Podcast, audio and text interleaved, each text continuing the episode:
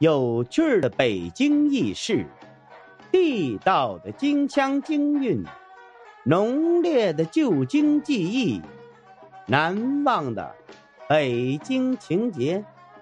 大家好，我是五环志哥，今儿咱们来接着聊北京王府的前世今生下。王府都建在北京城内，其产权属于朝廷。各位王呢，只有使用权，而无所有权和继承权。如果王的某个儿子承袭了封位，自然可以在王府里继续住下去。若王没有子嗣，或者被废黜王爵，那王府就要被收回了，再由皇帝分给其他王来居住。王府存在一府多主的。变化。另外呀，某王府中一旦出了皇帝，该王府就成为乾隆邸，需改建成宫殿，不能再居住。原王府的主人呐，由内务府另赐新府。在西城区的众多王府当中，就有两座乾隆邸，即。光绪帝的出生地，醇亲王府，和宣统帝的出生地，摄政王府。除这两座乾隆邸之外啊，北京城还有一座乾隆邸，那就是位于东城区的雍和宫。北京王府啊，承载了许多的光辉亮丽的回忆，记载了明清两朝的历史痕迹。然而，随着岁月的流逝，朝代的更迭，自清王朝灭亡以后啊，各个王府也逐渐走向了衰落，全然不复当年的繁华似锦。二十一世纪的今天，走过了近两百年历史岁月的北京王府们，都怎么样了呢？恭亲王府，恭亲王府共有两处。一处啊，位于铁狮子胡同；另一处，在前海西街十七号。后者是日前王府中规模最大、保护最好的一座王府。我们目前经常提及的是第二处，也就是位于前海西街的那处，是清道光皇帝第六个儿子一心府邸。一九八二年，由国务院定为全国重点文物保护单位，七王府花园已经对游人开放，成为第一个对外开放的北京王府。雍亲王府，雍亲王府，也就是现在著名的景点雍和宫，为清雍正皇帝登基前。封王的府邸，于雍正三年（一七二五年）被降职，改为行宫。于乾隆九年（一七四四年）改建为寺庙。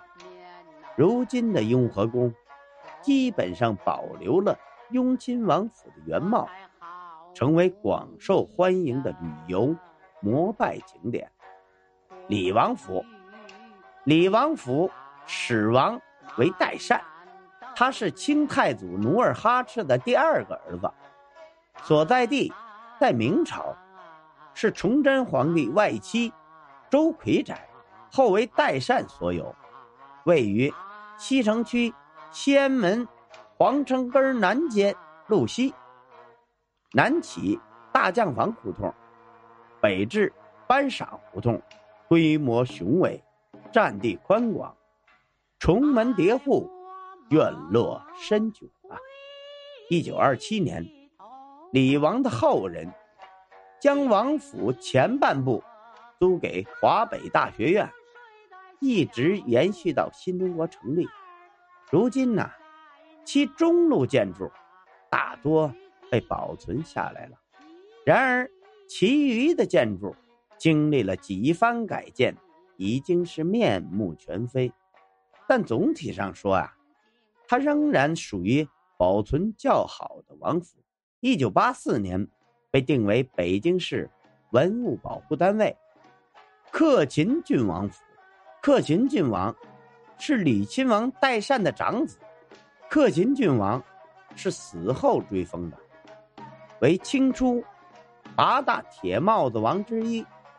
克勤郡王府位于北京西城区新文化街西口路北，建于顺治年间，民国后被卖给了一位叫熊希龄的人。